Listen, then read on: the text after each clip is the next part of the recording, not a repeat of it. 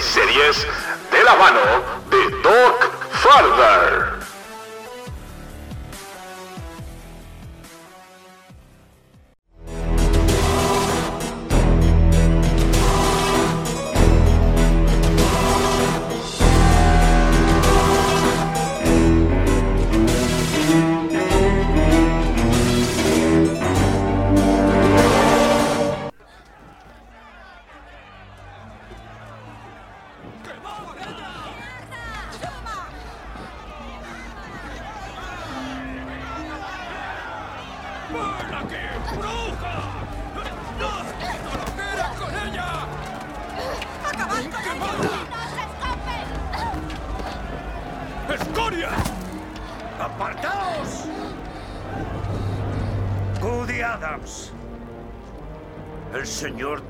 Juzgado y te ha declarado culpable.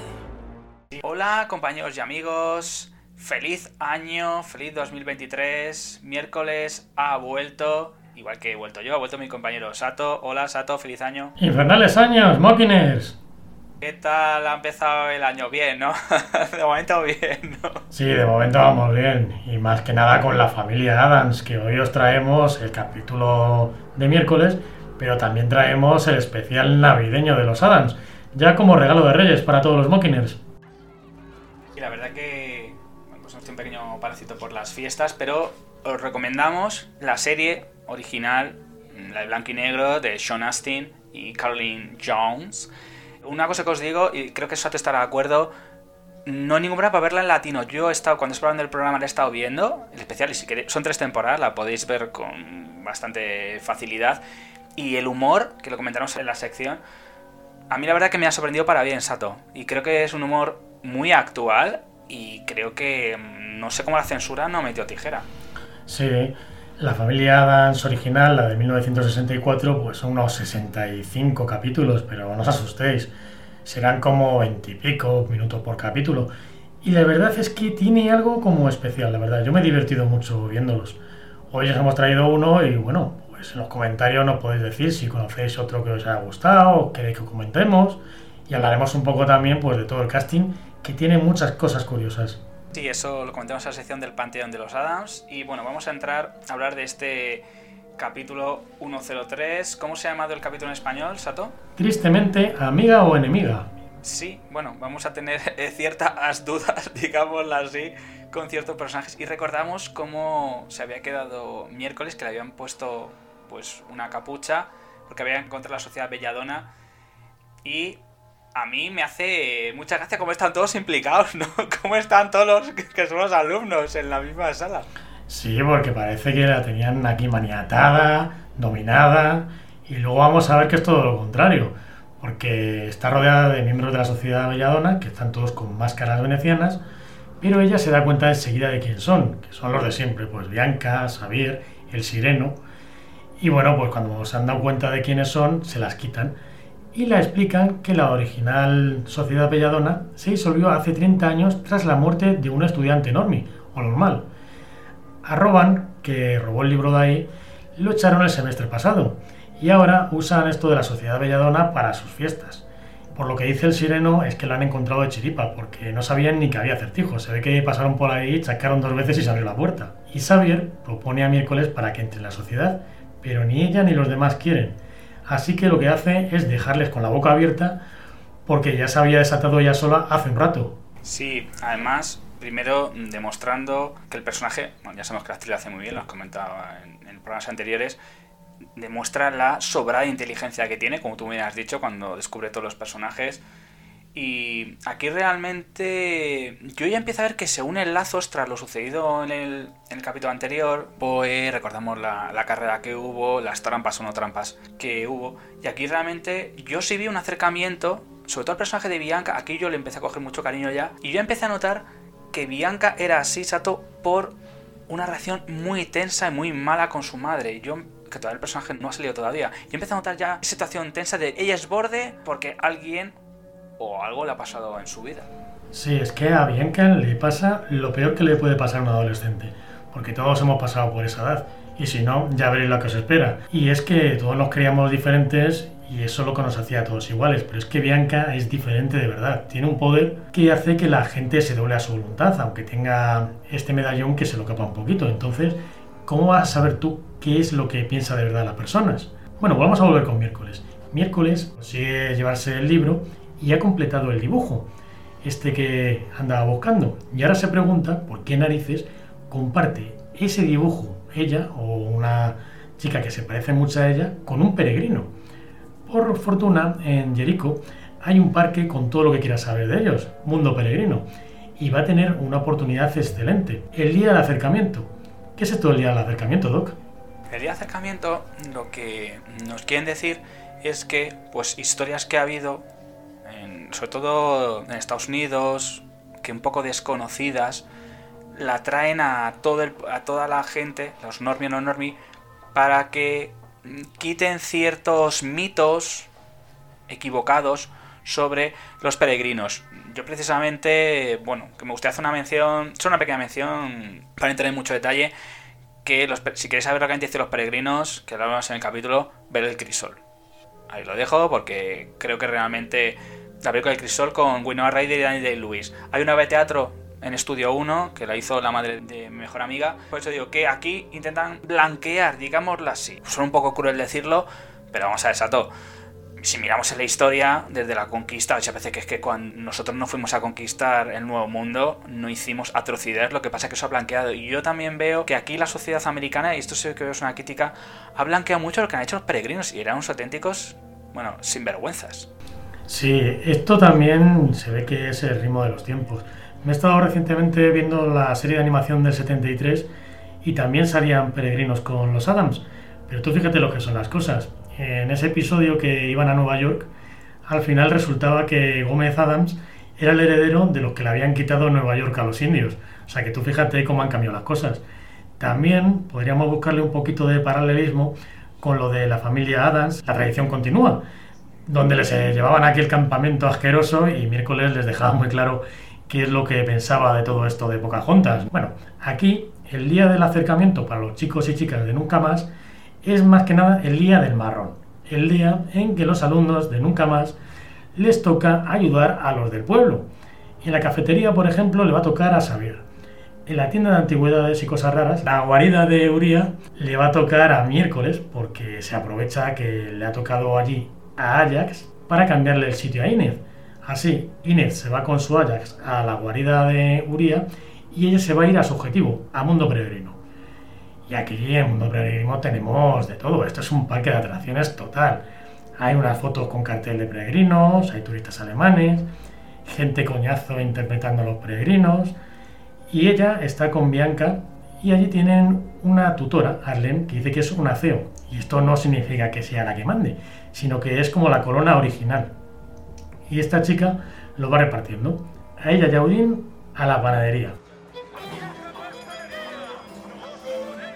¿La vieja pastelería? Más bien la vieja fábrica de diabetes. ¿Voluntarios? Agudizad el oído. ¿Qué me dices de esta panadería, Doc? Bueno, vamos a ver. Esta, pana- a ver, esta panadería es muy creepy, pero sí me gustaría hacer una pequeña mención, porque también está comentando una relación de amor platónico, y está diciendo que podría verse, pero no lo han confirmado los creadores, entre Enid y Miércoles. No es una relación LGTB, por favor, no os flipéis, porque se está flipando la gente mucho, ya que se ve en este capítulo como pues Enid abraza a Miércoles y dice que, que se voluntaria y que se lo cambie. Y bueno, en esa panadería, en serio, mira, me ha recordado, te lo juro, de Todd. Yo ahí, en serio, no me como nada. Te tiene que dar una gastroenteritis, no lo siguiente. Y aquí Ajax recordamos que es este chico que, bueno, tiene ciertos problemas con los espejos, ¿no? Sí, luego lo vamos a ver. En la panadería esta también me llama mucho la atención que tienen incluso la Coca-Cola de los peregrinos, ¿no? Porque pone Jerry Coke. Bueno, sí, escucha, si queremos hacer paralelismo, no sé si los oyentes se acordarán de la Cherry Coke. Bueno, claro, nosotros que son mucho más mayores. Antiguamente, pues Coca-Cola se dedicó a sacar muchas variaciones de la Coca-Cola. Cuando realmente en los años 60 se creó Pepsi, intentaron hacer muchas variaciones Pepsi Max. Lo podéis ver en el libro, yo lo he leído. Podéis ver que es bastante accesible, que se llama La historia de Coca-Cola. Y la Coca-Cola de cereza que se retiró del mercado era asquerosa. Ahora, bueno, la han sacado otra vez en Coca-Cola y en Pepsi. y realmente, vamos a ver, es de forma, aunque digamos de publicidad encubierta, pero escucha, cerveza DAF en Madrid, yo la he probado, la de los Simpson que existe realmente, aunque DAF significa estiércol, para que luego digamos lo que hacen las series. Bueno, yo de la Cherry Coke tengo que decir que lo mejor y lo único que la ha sobrevivido en el tiempo es la canción, que la podéis buscar en YouTube, que es El Cherokee, que la han mandado todos los bacaderos y gambiteros de 20 años para acá, ¿no? Bueno, allí en la panadería Eugene lo goza, pero a miércoles no le gusta nada y lo que hace es reventarle el negocio a los turistas. En un perfecto alemán les pone a parir sin que nadie se entere. Eugene se pone tan hasta arriba de pasteles que sale con la barriga pues un poquito mal. Y a salida que se encuentra pues a los casquerosos de siempre, a los peregrinos, ¿no? Y esta escena me mola muchísimo. O sea, esta escena parece de Paz Spencer y Hill, la que se lía. Porque claro, le empiezan a abuchar al pobre chaval y ¿qué hace? Pues empieza a vomitar que parece un verdadero surtidor de chocolate. Y cuando lo van a pagar, aparece miércoles que le va a enseñar cómo es un cepo, ¿verdad?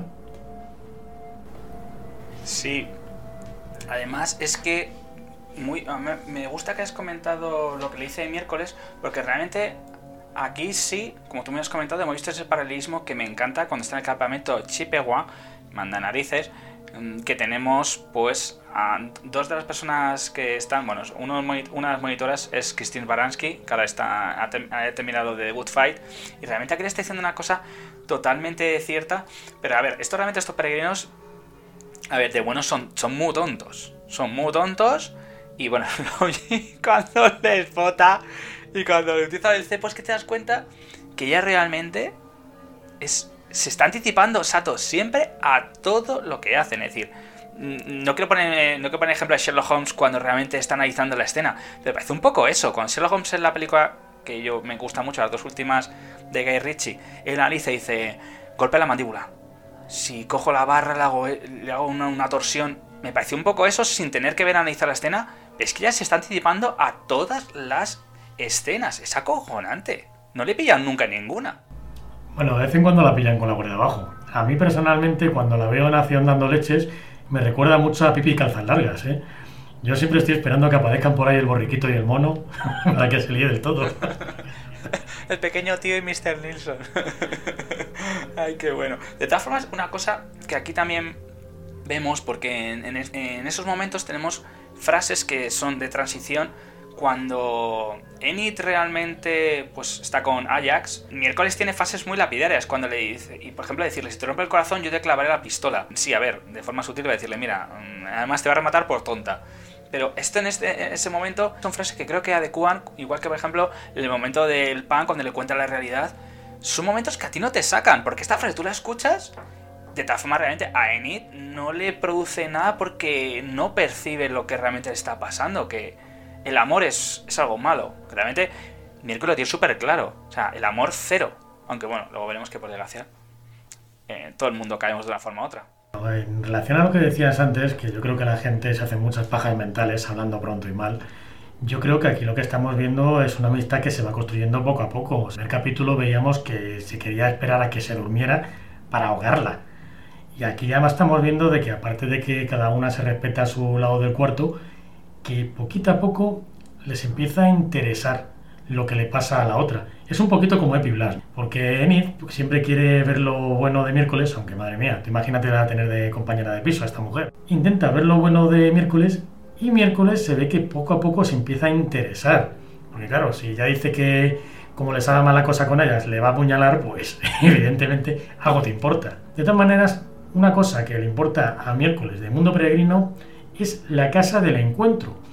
Y lo que hace es liar a Eugene para ir, aunque sea cerrada, y abrirla. Y es que allí en la casa del encuentro hay un museo del fundador de Jericho, que nada, nada más ni nada menos que Joffrey Crankston, no sé si lo he dicho bien, que este hombre sería feo hasta monedas, ¿verdad? Sí, la verdad que sí. Entonces, aquí ya vemos, además con el Cranston, que bueno, tendrá bastante importancia, aquí vemos realmente para mí, y podemos si queréis poner a otros personajes, cuando alguien realmente se muere y no certifican, porque no hay estudios, porque no, a ver, porque no habría un escrito, una, persona que, que una persona que está escribiendo, un escribiente iba a decir en este caso, aquí realmente se hace muchos mitos. Y aquí yo realmente veo que Crackstone realmente se tiene erigida la estatua de un señor que aquí realmente te das cuenta que esto se hace del boca a oreja. Y se ha quedado el mito, se ha mitificado a una persona que está en una estatua de oro y que realmente miércoles con la investigación que va a hacer, porque además ha ido a buscar pues el libro auténtico, digamos, en Jericho, que no lo va a encontrar, que la verdad esto es una cosa que a mí ya empieza a despistar.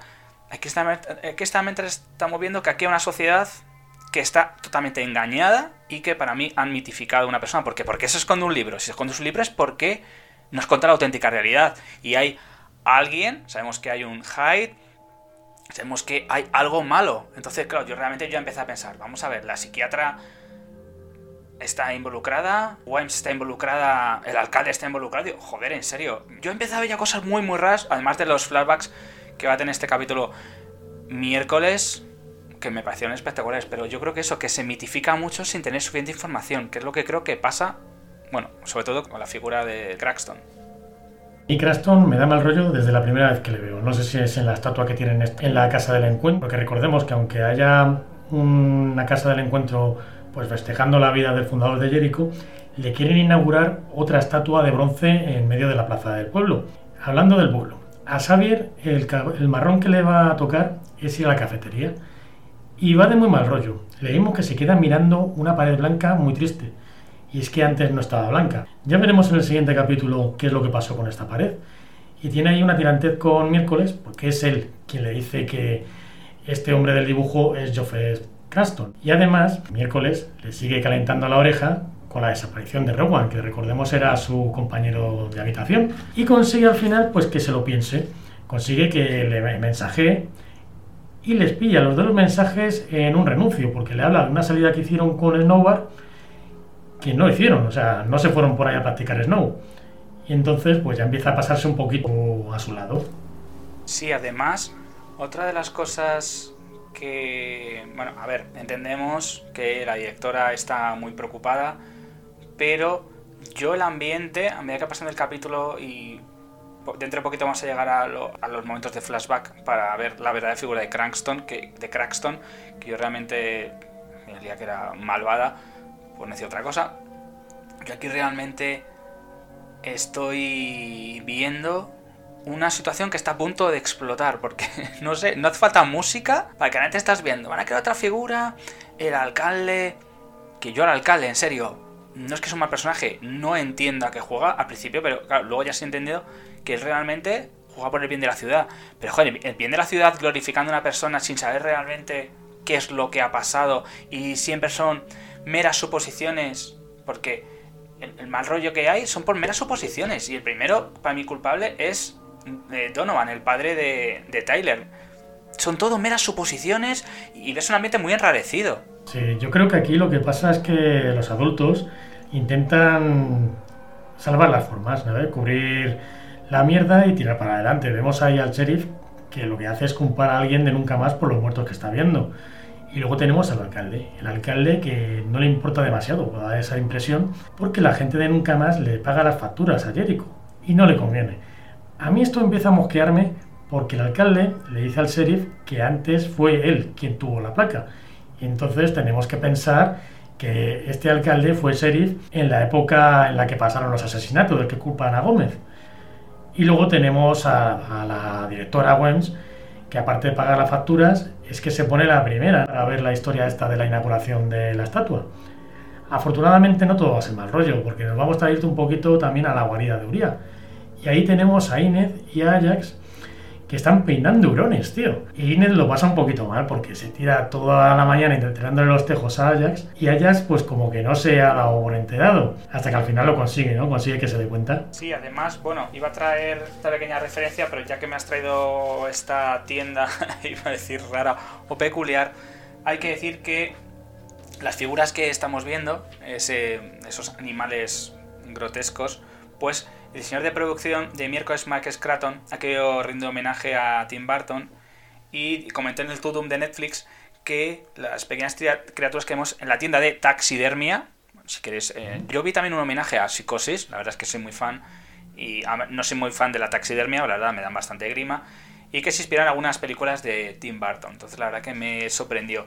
Y realmente, si ves un y no puedo, yo creo que más por parte de Ajax a Enid que Enid por parte de Ajax. ¿Ves? Es un momento porque Enid se acerca y Ajax no sabe cómo reaccionar o, qué decirla. Yo lo entiendo también. Tiene que poner desde un punto de vista adolescente. Es decir, si le quitas la parte de misterio que está muy bien, ves lo complejo. A ver, que si nosotros ponemos en su situación, yo no sé los oyentes si les va a eso, pero no creo que fuera fácil. Y menos dos personas que la verdad que son muy tímidas. Aunque la verdad que la situación es, la verdad que, bueno, bonita, la verdad. No te saca y dices tú qué ñoño. No, es una historia de principio de algo. Y es que el personaje de Enid, en serio, me gusta el crecimiento que está teniendo. Y mira que al principio yo sentía en los dos capítulos y en este tercero ya empiezo a notar el cambio más como miércoles, cuando le da el abrazo y cuando le dice que esté con Ajax, yo pensaba que realmente no iba a haber más cercanía de ellas dos con respecto a estos personajes, pero yo sí vi cercanía, aunque entiendo que si alguien estás enamorado, pillado, de alguna forma, además encima que ella es un lobo, pues yo no sé si asociar a que sus genes licántropos le hacen actuar de una manera o de otra, por ejemplo, tenemos el momento uñas. momento uñas quería comentarlo porque está muy bien hecho y además en siguientes capítulos ya os comentaré algunas cosas de los making que es un trabajazo, ya lo comentamos en el programa anterior.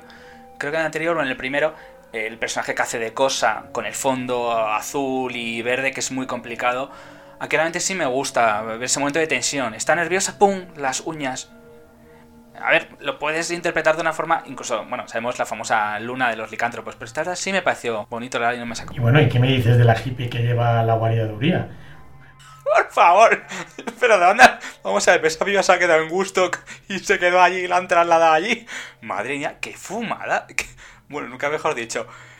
Me parece súper gracioso, porque jamás desentona, aunque la gente diga que no, desentona, vamos a ver, para una sociedad que estás viendo que es para mí, porque la sociedad del mundo peregrino es una sociedad clasista, a, momentos autoritaria, y sé que si buscamos la religión, la, religión y más ese tipo de personas eran unas personas con un uso particular de la religión para su propio beneficio, porque puede acordar la Inquisición de la Edad Media en España, yo creo que es así, trasladándola a este mundo.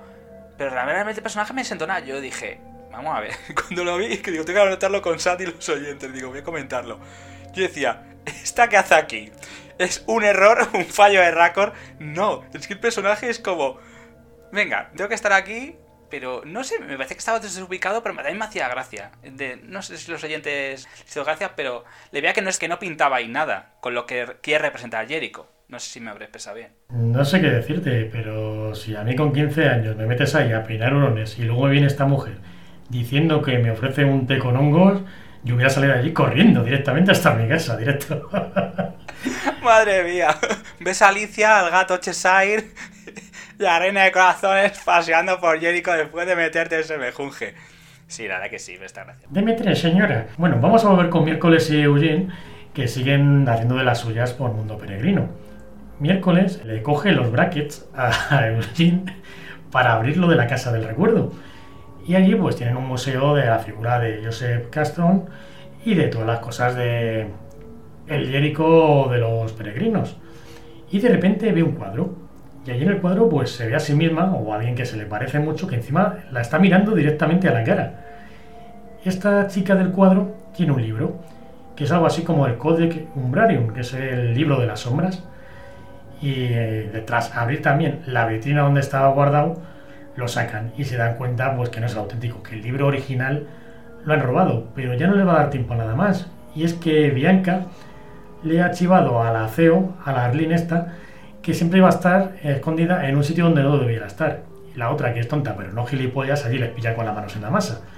Y tras contarle que el original lo han robado y que la casa del encuentro no tampoco es la original, que está en ruinas, pues los echa a fabricar dulce, ¿verdad?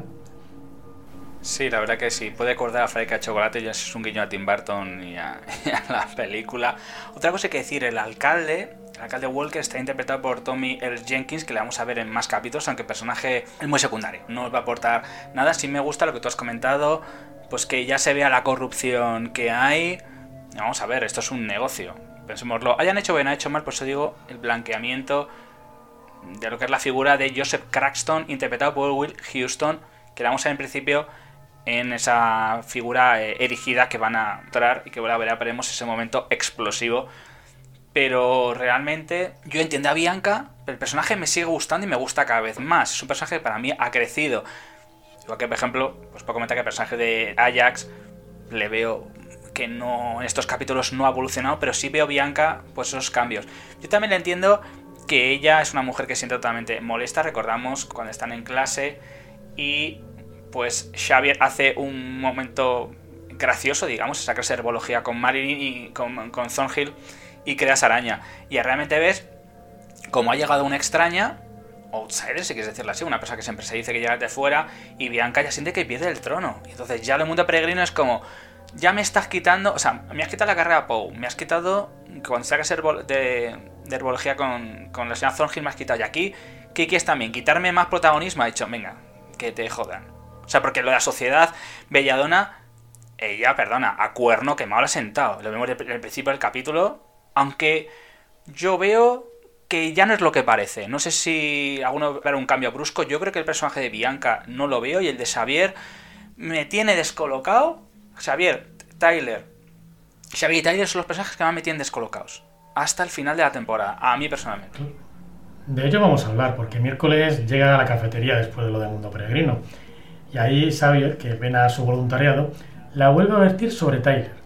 Sin embargo, Tyler la va a contar dónde está lo que busca, la antigua casa del encuentro, que ahora son ruinas donde andan vagabundos yonkis y su padre tiene que pasarse regularmente a echarlo. Eso de que se pase a limpiarlo, como dicen, me suena un poquito a ciudadanos. ¿eh?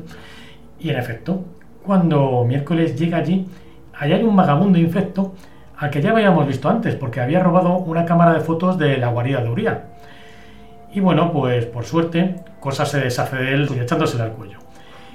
Y miércoles intenta forzar la visión, pero esta no sale así como así. Pero al final va a conectar por casualidad. ¿Y en qué momento? Eh? Porque yo creo que de todas las visiones que la llevábamos visto, esta es la más brutal de sobra. Nos vamos al pasado y allí vemos una hoguera y vemos que los peregrinos están rodeando a la chica que se le aparece tanto. La van a quemar, a las órdenes de Craxton. La chica se llama Woody Adams, que sería más o menos pues la antepasada de miércoles. Y esta chica nos arredra y acusa a Craxton de robarle las tierras. Y afortunadamente, bueno, en el siglo XV los bravucones se acercan demasiado y miércoles llega a hacerle un feo corte en la cara, que quizás es eso lo que le hacía tanto en todas cosas donde le hemos visto representado. Pero el otro no se corta, la mete en un gran edificio donde tiene también a un montón de gente encadenada al suelo. ¿Y qué van a hacer estos santos? Van a quemar el sitio con todos dentro. Allí dentro también está la madre de Woody, que le dice que no tiene salvación y que se vaya. Es un poquito india, ¿no? O esto me parece a mí. Y miércoles, bueno, Woody consigue escapar por una trampilla que hay en el suelo. Sí, entonces, claro, cuando yo vi todo esto, entonces la vi la verdad me dio mucha pena, porque además, sobre todo, Woody le dice a Craxton, el monstruo es humano. Y honestamente los humanos son siempre los monstruos, seamos realistas. Y realmente es así. Pues realmente quise hacer mención, o incluso la película La Bruja, si queréis verla, la película del Crisol realmente muestra los juicios de Salem. Lo que estamos viendo con el personaje de Woody Adams, lo vemos en la película del Crisol. Los juicios de Salem era acusar a todo el mundo de brujería y quemarles en la hoguera. Es algo realmente muy sangrante. Entonces, bueno, la única mención que debemos hacer, como os vuelvo a decir, es mirar la película del Crisol con Daniel Day-Lewis y Winona Ryder o en Estudio 1 la película del juicio, las brujas de Salem. Y ya está, porque es una historia bastante compleja, o La bruja si queréis verla, la película que es bastante interesante. Sí, esto es así, los países se han construido sobre sangre, todos. O sea, el nuestro también, vamos. Bueno, el caso es que allí en la casa del encuentro, las ruinas, aparece el monstruo, que viene y se va. Y por las huellas nos damos cuenta de que es un cambiaformas. Pero con la lluvia se borran, para desgracia de miércoles, que una vez más se queda sin poder demostrar nada. Eso sí, a Xavier, que le lleva hasta allí, le ha hecho caso, bueno, y se ha dado cuenta de lo de antes. Después de todo eso, vamos a ir a la escena de la inauguración de la estatua.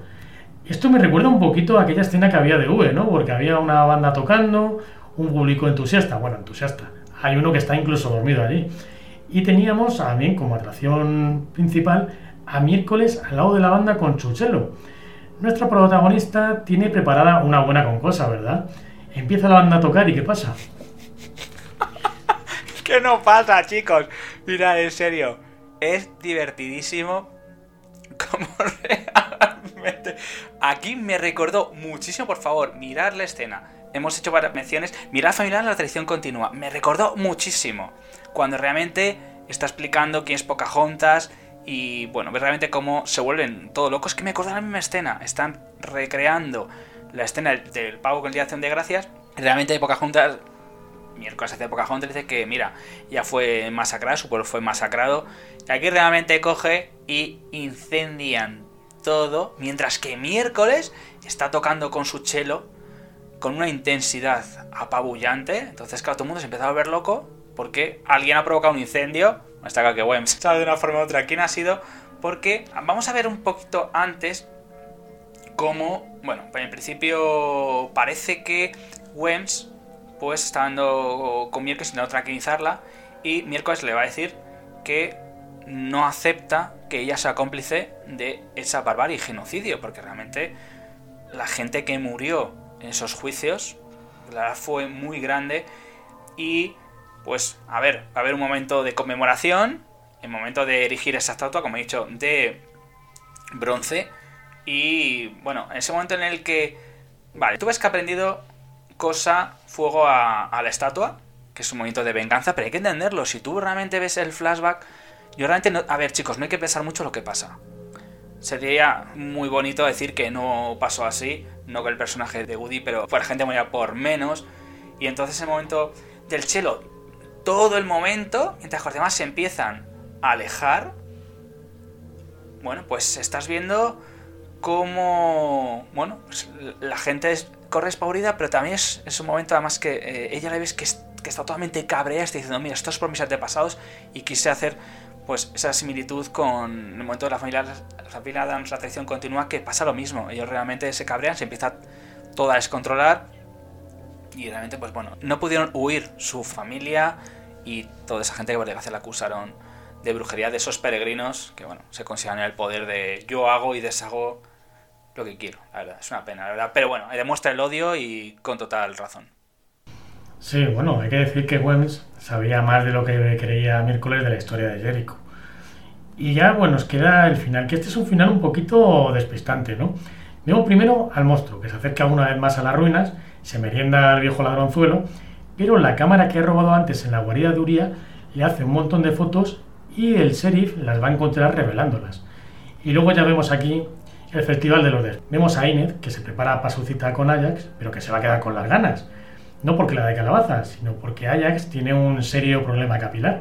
Y es que sus cabellos son serpientes, porque es una gorgona. Se le cae la toalla que tiene para tapar el espejo y cuando sale de la hucha pues se convierte en piedra. Luego pues teníamos a Wems arrancando la página de Morticia del anuario, a Kimball que tiene por ahí hurones disecados en un armario secreto, a Tyler, que está muy loco en la bañera, y por último también a Xavier, que sale de una especie de barraca que hay en Nunca Más con una buena marca en el cuello y cierra con llave. Yo todo esto, además lo que estás contando, cuando tú lo de Wems, yo decía, vamos a ver, ¿qué ha pasado? Hay más mal rollo del que pensamos que luego está claro que lo vamos a ver. No sé, en el siguiente no, creo que dentro de dos, en un, en un capítulo de flashback. Y yo lo de Ajax, a ver, bueno, pues es un momento gracioso, entre comillas. Y mira, no puede llegar porque esa mira en el espejo, es una gorgona. Lo de Taylor, a mí me tiene un poco descolocado. Lo de las fotos, dije, joder, tendrá que verse algo, pero está claro que se va a ver al monstruo, que el monstruo, bueno, el monstruo está genial hecho. Y yo es que seguía con dudas de, vamos a ver, Xavier sale de ese cobertizo, sale arañado, y yo, vamos a ver, tú eres culpable. Pero dije, pero ¿por qué Tyler está rayado? Y entonces yo aquí ya empecé a hacerme ya la pichulio y dije, uno de estos dos es el culpable. Podría ser una chica, podría ser también, pero no tendría tanto sentido. Me podría equivocar, pero yo creo que uno de los dos puede ser el culpable. Y sobre todo, claro, cuando ves a, ves a Xavier con las. Bueno, digamos que es, es el, corte en el cuello. Yo dije, joder, ¿es un licántropo? O, otra cosa, podía no ser un. Podía, claro, había que pensar que puede ser el licántropo primigenio, que la persona que te ha mordido, o tú eres una persona a la que el licántropo primigenio, el original, te ha mordido y te ha convertido. Porque claro, yo estaba pensando, a ver si van a ser dos. Podía ser. Hoy cosas más raras han visto, si conocen la historia de Hombre Lobo es así. No sé, a mí me parecía la típica escena que salían antes en las series de misterio, que te ponían a cada uno de los personajes en una situación complicada para hacerte pensar de que podían ser el culpable, ¿no? Pero, vamos, yo creo que era, era un intento de despistar de Tim Burton directamente. Sí, no digo, no digo que no, la verdad. Así que bueno, pues el capítulo la verdad que ha estado bastante interesante. Así que bueno, pues si quieres... En curiosidades eso tenía de Tim Burton, entonces bueno, eh, me- mejor para el siguiente... Bueno, espérate, curiosidades sí, tengo cositas que he encontrado. Así que vamos a la sección... La sociedad secreta Belladonna. Ay, no, me- no me he ido, no me he ido, me he ido, ya me he ido, ya estoy emocionado, dime. Te decía que tengo unas cuantas, o sea que sí, hay Sociedad Belladona. Vamos a Sociedad Belladonna. Sí, sí, sí, yo. Pues a ver, yo he encontrado. Pues mira, ha estado. Hay un programa que se llama Play It's Sake, que es un programa de hacer tartas. No sé si en España se llama Niquelao, o si es un programa que, es, que gente que puede hacer buenas y malas tartas. Y realmente el ganador, Andrew Fuller, que ganó la primera temporada, lo voy a en Netflix, hace una tarta de cosa. En serio, si, eh, quien quiera le comparto el vídeo, está en YouTube, dura dos minutos. Y entonces traen a Tim Burton, a Louis Goodman y a todos los chicos, los traen para que vean cuál de las dos tartas. Además ves el proceso. Eh, Tim Burton lo flipa. Ves, ves en dos. es- Ves en dos. Ves, dos cosas. Tú, a ver, ¿cuál de las dos cosas es tarta y cuál no? Y lo ves que están protegidos con una. Bueno, pues, con una especie de, de cúpula para protegerlo del frío y del calor. Y ves el proceso y dice que es súper complicado de hacerlo. Además, es que la gente. Yo, por ejemplo, puedo recomendar a Christine McConnell, que es una influencer y hace pues muchas tartas de Halloween y de terror que son súper complicadas. Y realmente, pues Luis Goodman explica una cosa que es interesante. Dice, el, por ejemplo, si veis las dos manos, el de la izquierda, la mano 1, dice que puede ser porque el pastel se expande. Entonces el pastel al crearse se ensancha y la mano es más, digamos, más pequeñita. Y Bianca dudan y pues en este caso Xavier también dice que porque no existe 50%. De decir, mierda, no existe el programa de quién quiere ser millonario. Y pues en este caso al final Tim Burton le ofrecen la posibilidad de que pueda cortar con el cuchillo y él tiene muy claro que es la primera. Y es la primera realmente, pero que es muy difícil. Es, sí, para mí es hiperrealista, la verdad, me ha sorprendido muchísimo. Y bueno, pues también quería comentar, pues Luis Guzmán comenta que parezca raro, chicos, la relación que tiene con Raúl Juliá, porque mm, a mí me sorprendió en esta entrevista, están preguntando, eh, los dos son de Puerto Rico, tanto Raúl Juliá como Luis Guzmán, quien hace de Gómez, y para sorpresa de muchos fue limpiador de Shusha, limpiador de botas, y tú, bueno, y empieza explicar que a pesar de que Gómez puede parecer malvado, que aquí vamos a hacer luego una mención al capítulo de Navidad, pues realmente puede parecer un poquito depravado, realmente malvado por las expresiones que tiene. Él realmente no es cierto, es un hombre súper enamorado de su esposa y un padrazo, y que quiere a sus hijos por encima de todo.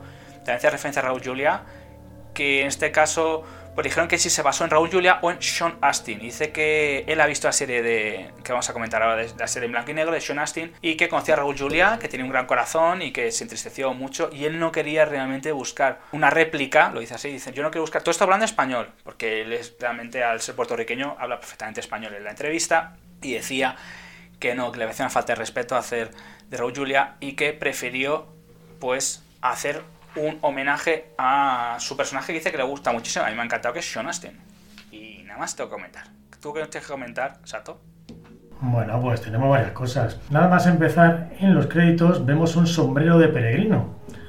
Luego después, el nombre, la guarida de Uría, esto en inglés que es Uriah Heep, también salía en Los Simpson, en una tienda de reciclaje. También es una variación de un nombre de Uriah Heep, que era un personaje de la novela de David Copperfield, y también el nombre de una banda muy buena de hard rock. Miércoles, con el cello, lo que toca no es ni más ni menos que El invierno de Vivaldi. Y en la guarida de Uría vemos entre los hurones disecados a un Elvis y a un Freddy Krueger. Bueno, mira, un guiño en este programa. Ahí lo dejamos. Vale, pues yo creo que ya podemos ir al panteón. Vamos. el Panteón de los Adams. Pues el Panteón de los Adams, además, lo estuvimos comentando que íbamos a hacer un homenaje a la Navidad con el capítulo navideño. Estoy de acuerdo con lo que has dicho, el capítulo se ve de forma muy rápida y muy amena. Chicos, que no se eche para atrás, son media hora, pero se pasa volando. Lo podéis encontrar si queréis en inglés. El latino a mí no me ha sacado para nada. Y bueno, pues a mí es que el personaje de Son Astin me ha parecido. Es que de lo mejor que he visto, en serio. Qué personaje con qué gracia. Y todos. eh, tío fétido. Aunque la abuela y Lourdes saben poquito y los niños son graciosos. Tampoco son cargantes los niños. Yo espero que a ser peor los niños. Sí, bueno, vamos a hablar de Navidad con la familia Adams. Esto lo dirigía Sidney Lanfield. Este hombre dirigió cosas como Desde aquel beso con Fred Astaire. Y vamos a hablar un poquito de quiénes son los que interpretaban a los Adams en aquella época. Empecemos por Morticia, Caroline Jones. Esta salió en Los Crímenes del Museo de Cera también con Vincent Price y en aquella tan buena que en inglés se llama King Creole y en español Yo contra el barrio de Elvis Presley. Y luego también fue Hipólita en la serie de la Wonder Woman de los 70. Bueno, esta mujer pues ya no está con nosotros, pero donó su traje de Morticia y su peluca a la Academia de Cine de Estados Unidos. A mí Caroline Jones es de las que más me han gustado como Morticia. Le daba un toque a lo vampiresa, pero también tenía como un toque de inocencia, ¿no? Que me llamaba mucho la atención. Porque la familia Adams tiene muchísimos años, esto desde el 64, pero tiene algo que te hace que te comas estos capítulos como pipas. Esos 24 minutos de cada capítulo te pasan como nada. Sí, la verdad que sí. Tengo que decir también que. Chicos, no me acuerdo. Lo que pasa es que con el maquillaje. Que está en la película La invasión de los ladrones de cuerpos del año 56. No me acordaba. Y mira que la película la he visto. Me ha sorprendido también. Pero lo que te estás diciendo, los capítulos te los bebes de Don Siegel, además. La película dirigida por Don Siegel. Y a mí realmente. Ah, mira, ah, mira, hacía de Teodora.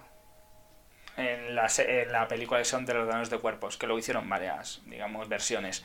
Y a mi personaje, es que en serio, todo momento el personaje me encanta. A ver, yo soy muy fan, tanto en este caso la versión animada, que le pone la voz Charlize Theron, Angelica Houston, pero a mí Caroline Jones no me saca, es decir, me parecen tres morticias con cambios, o que no me parezca. Yo no, pod- no podría definirme por una, porque las tres, verdad, creo que aportan mucho. Y sí recomiendo a la gente que lo vea, que son capítulos muy divertidos y más el humor negro y escucha los momentos de subidas de tono pero de besos yo no entiendo la censura vamos a ver al principio cuando pone el muérdago que está que además está haciendo hasta un un momento de coña con la canción de Navidad Navidad cuando está colocando colocando el muérdago entiendo que para la época a ver a mí no los oyentes ahí están de acuerdo no el momento de cuando están colocando el árbol, a su, a su modo Adams, como lo ellos, ese momento de beso, casi lo que hacer contigo en el sillón, no entiendo cómo no les dijeron de todo, porque a ver, se ve y insinúa, ¿eh?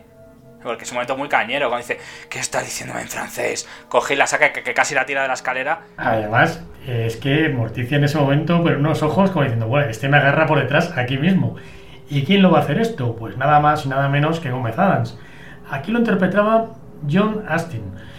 Este hombre no solamente se quedó aquí, porque lo interpretó en la serie del 64, en el especial del 77 y también era la voz en animación de la serie animada del 91. Ganó un premio Emmy, ¿sabes? Como Gómez Adams. Pero no se quedó ahí, porque en la nueva familia Adams del 98 él era el abuelo Adams. Y bueno, para los más frikis del lugar, hay que decir que John Astin también fue el enigma, el sustituto, en la serie de Batman del 66. Este Gómez sigue vivo y enseñando en la universidad. Qué bueno. Además, chicos, estoy viendo que ha estado en la película que hizo Chevy Chase con la de las familias que tienen que viajar al. En este caso, que tienen que viajar al, parque de atracciones. Y bueno, esto hizo las desventuras de una familia por Europa, National Lampoon, del año 85. Sí, el personaje además, sé quién es porque además hace un, un tío bastante desagradable. Teen Wolf 2. La verdad que me ha sorprendido. Tomate Asesinos, bueno, Tomate Asesinos 2 voy a dejarlo. Los nuevos Adams, la verdad que yo sí la llegué a ver, la nueva versión del 98-99. También estoy viendo Esos tíos borregos. Tiene un pase. Y bueno, verdad que estoy viendo que ha hecho bastantes cositas, la verdad, y joder. Y sale de la cripta, coño. Y la niñera también sale. ¿En qué, en qué momento sale la niñera? O la, la, estoy- la voy a revisionar porque la estoy viendo. No, sí, puede que sé y no me he fijado. Es un personaje que le vais a reconocer. Mira, ya sé también dónde sale. En, ju- en juzgar... eh, no, juzgar de guardia. Sí, juzgar de guardia. la serie que veamos que va a volver otra vez, Night Card se llamaba. Entonces también sale, es decir, sale muchísima. Joder, madre mía. Sí, en juzgado de guardia creo que era el padre del juez. No, no me acuerdo demasiado bien porque ya no la tengo fresca en la cabeza. Pero creo que hacía el padre, el papel del padre del juez, fíjate, ya sin bigote. ¿eh? Vamos a seguir con el casting porque esta gente tiene tira. Vamos con Larch, que aquí lo interpretaba Ted Cassidy. Ted Cassidy tenía acromegalia como André el Gigante. Y el personaje iba a ser mudo en la serie, pero los del casting vieron que empezó con la coña del ha llamado, que en inglés era algo así como you're wrong, y se le quedó como coletilla y como firma personal. Este Larch no solamente sale en la serie de la familia Adams, sino que hace un cameo en el Batman del 66, lo podéis buscar en el YouTube. ¿eh? Y además, como cosa original, hay que decir que tiene un baile que sale en el de un episodio de la serie, que es The Larch. Hay un vídeo por ahí en el YouTube con un montón de hippies bailando alrededor de él, que es muy gracioso, ¿verdad? Otra cosa, Ted Cassidy hace un doble papel en esta serie del 64. ¿Adivinas cuál es el segundo? Pues de cosa, de, de- de dedos, mejor dicho, perdón. eh, sí, cosa o dedos, como llaman. ¿De dedos? ¡Premio! ¡Eh! ¡Bien! Bueno, hay que decir que en esta época, pues por las limitaciones técnicas, cosa siempre salía de una caja. Y este hombre, como era más largo que un domingo sin dinero, pues le ponían en un carrito debajo de una mesa o de donde hiciera falta, y él usaba normalmente la mano derecha, pero hay veces que empleaba la izquierda para ver si la gente se daba cuenta. También hay que decir, chicos, que ha hecho colaboraciones en la serie El Increíble Hulk de los años 70, finales de los 70. Estilo también Hormiga Atómica, la serie Hanna-Barbera de animación. Veo también Scooby-Doo en varias películas. Mi Bella Genio, en la serie del 65 al 70, en una serie de animación de Tarzán. Los Cuatro Fantásticos de animación. Perdidos en el Espacio, la serie del 65. No el remake que ha habido ahora con Netflix.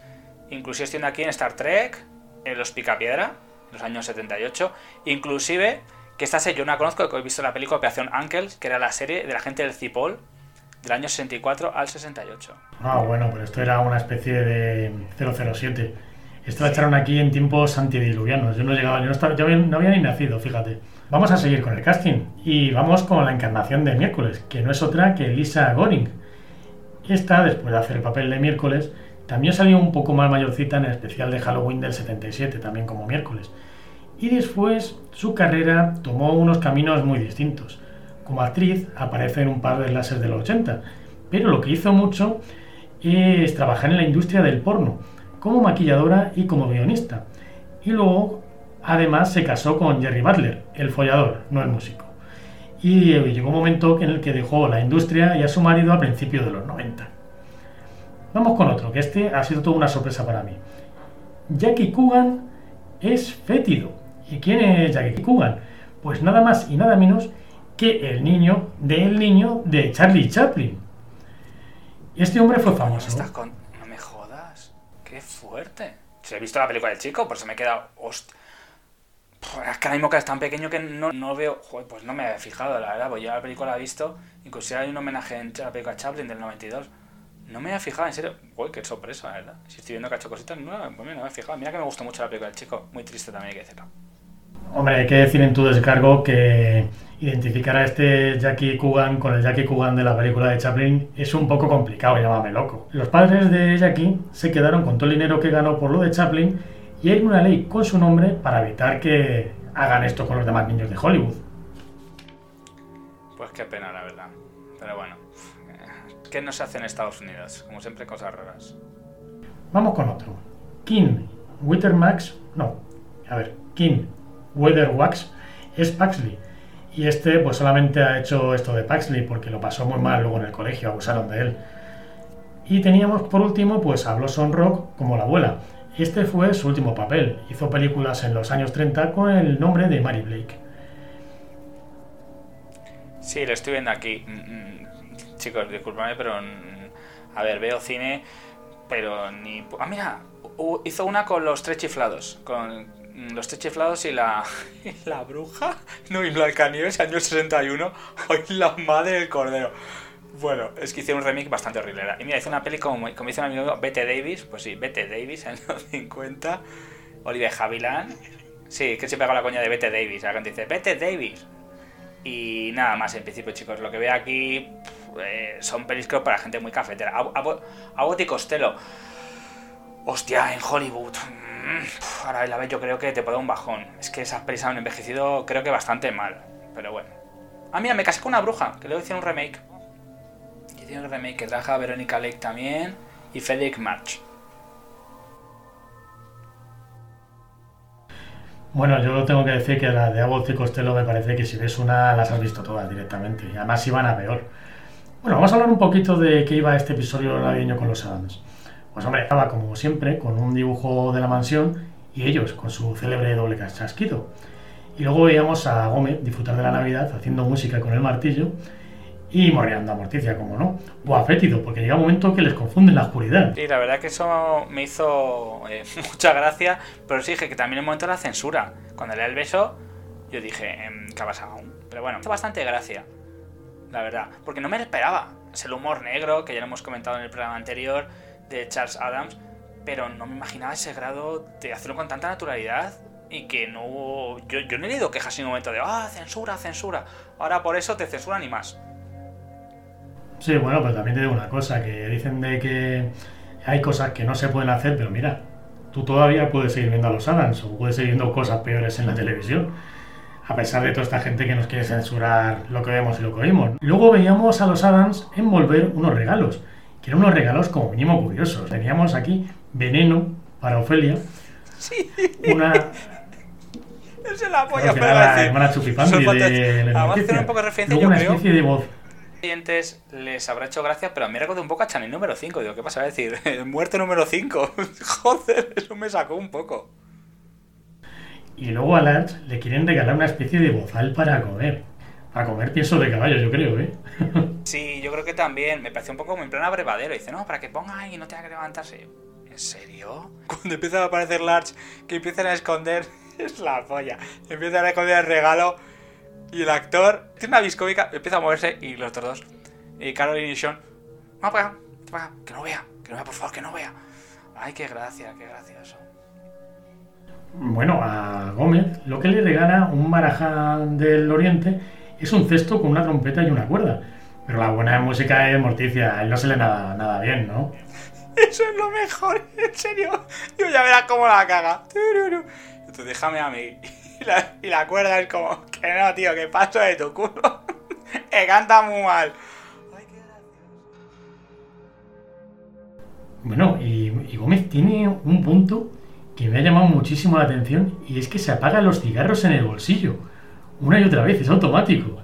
Sí, incluso las cerillas. Además, hay un sonido muy gracioso que yo digo, vamos a ver, que tiene en el bolsillo que, por favor, bueno, luego veremos el final del capítulo. Claro, cuando apaga del puro, dije, oye, ¿qué tiene ahí? Porque además un pitido, ping.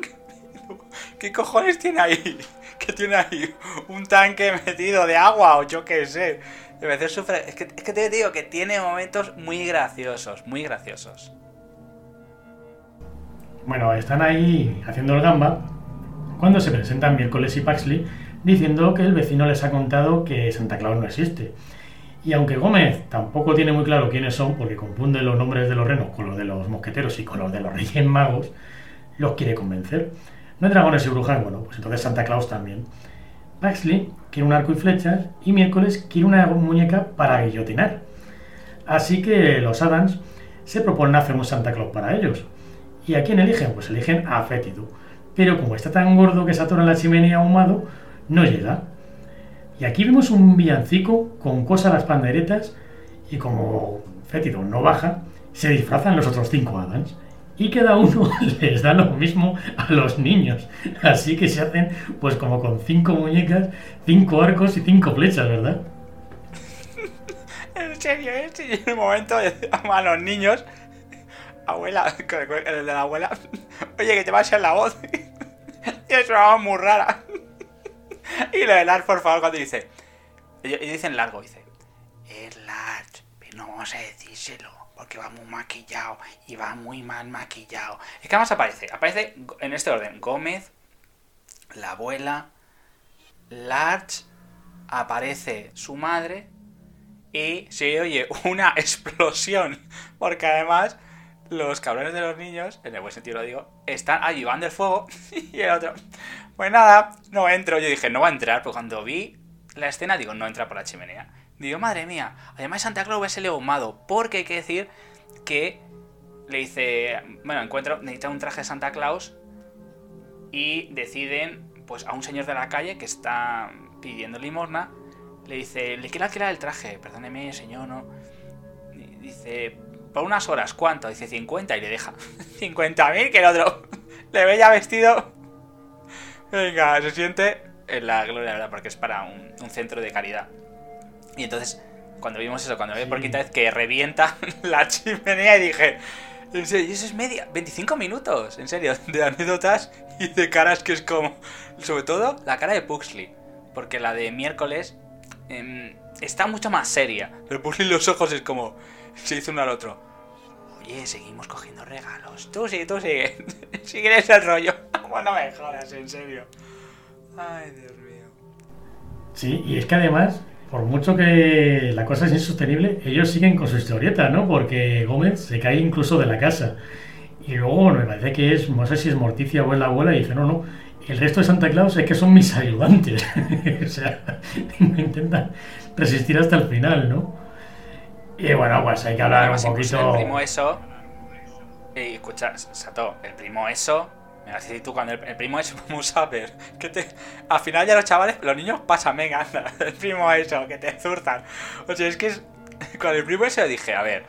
Pero ya sí que. Ya, ya es como, venga, vamos a seguir el juego. Y no te saca el primo eso, porque lo que hemos dicho, en el orden es Gómez, la abuela, Larch, la madre, el primo eso, y aparece el tío Feti al final. Y bueno, lo- luego vemos que, le- que les cambian los regalos, esto hay que decirlo, que consiguen cambiar los regalos. Ay, qué gracias. Sí, porque mientras que están todos ahí liados, pues el verdadero Santa Claus se ha pasado por casa de los Adams y les ha dejado un montón de regalos, que yo imagino que sería para allá para todos los miembros de la familia, ¿verdad? Que sí, entonces, porque además dice Morticia, uy, ¿esta nieve? Entonces, bueno, es bonito porque al final termina la historia eh, muy bien, la verdad. Y bueno, en, en español o en latino escuchamos una especie como de Feliz Navidad, pero de forma un poco... Yo lo he escuchado en, en español y en inglés, no sabría bien decir, están felicitando la Navidad, pero de forma un poco diferente, ¿no? No sé por tema de derechos o algo. Eso es lo único que le puede resultar un poco raro a los oyentes. Hombre, en español mola, pero os vamos a poner para despedir este podcast el final en inglés, que, que además, ¿qué le faltaba a este capítulo? Pues es que se lo pregunta Gómez. Dice, ¿qué falta, Morticia? Y falta pues que canten un villancico los Adán a su modo, felicitando las fiestas y el feliz año nuevo. Sí, así que bueno, eso lo ponemos. Lo único que, bueno, mm, ¿tienes que comentar alguna cosita más? Solo, solo para mandar un saludo a los oyentes que nos han dado al me gusta. ¿Tienes que comentar alguna cosa más? Si no, nos despedimos. Creo que teníamos un comentario por ahí. Sí, teníamos un comentario que Germaria nos dice pues que está muy contenta con el programa que hacemos, es una gran fan, nos lleva siguiendo pues, desde el principio que dice que, que ella, que ella pues que sigue viéndolo semana a semana y que nos agradece la información que damos detallada.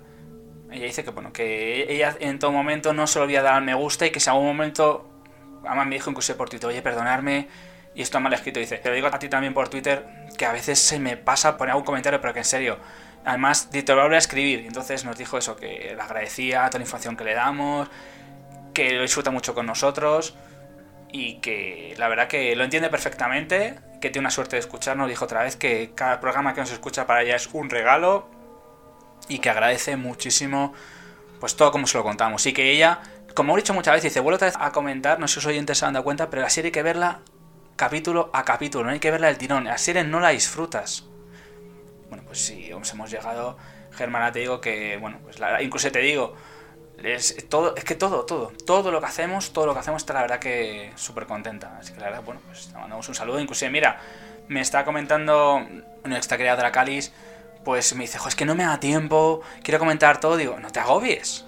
Porque además esto me lo escribió en privado y dice, me encanta miércoles, pero es que no tengo tiempo, que si estoy una cosa u otra se escucha, al final se me olvida dar me gusta. Pues que no pasa nada, no os agobiéis, en serio. A ver, ¿se os puede pasar? Joder, si lo tenéis... Yo, porque yo, yo cuando termino de escuchar un programa, yo por la general sin, sin- además, me la apunto, digo, tengo que comentar esto, pum, lo comento. Pero verdad que, bueno, pues. Se agradece, chicos, realmente. Calma, gracias a Gemma o Gemma, no sé cómo se dirá.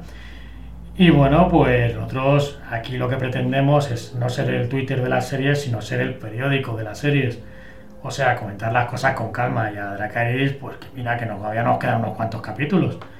Y que gracias por escucharnos. Y si nos saludas, pues perfecto, que ya sabéis que a los que hacemos los podcasts, aunque la gente no lo quiera reconocer, los comentarios nos dan la vida. Sí, la verdad que sí.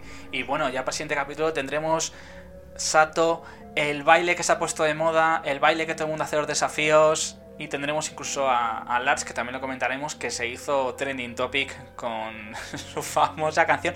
Pero como tú me lo has dicho, nos vamos a despedir. Ya que, bueno, en estos días, pues mira, aunque no lo sepa la gente, esto es nuestro regalo que hacemos para nosotros, para nuestros Reyes Magos. Ellos utilizan a Santa Claus, acuérdate que lo dicen en la serie. Es nuestro regalo para estos Reyes Magos que, nada, pues en unos días estarán aquí. Así que, bueno, nuestro regalo que hacemos para la gente que, que, que cree todavía los Reyes Magos, que tiene sus hijos que lo disfrutan, la verdad. Y bueno, chicos, disfrutar de, de estos días con vuestros hijos, que los Reyes Magos les traigan muchas cosas a vuestros hijos. Y mira, nuestro regalito que hacemos de, mira, de principios de año y de Reyes Magos. Así que, pues nada, esperemos que os guste. Y Sato, como siempre, muchas gracias. Adiós. Adiós. Wonderful Christmas. Yes, darling.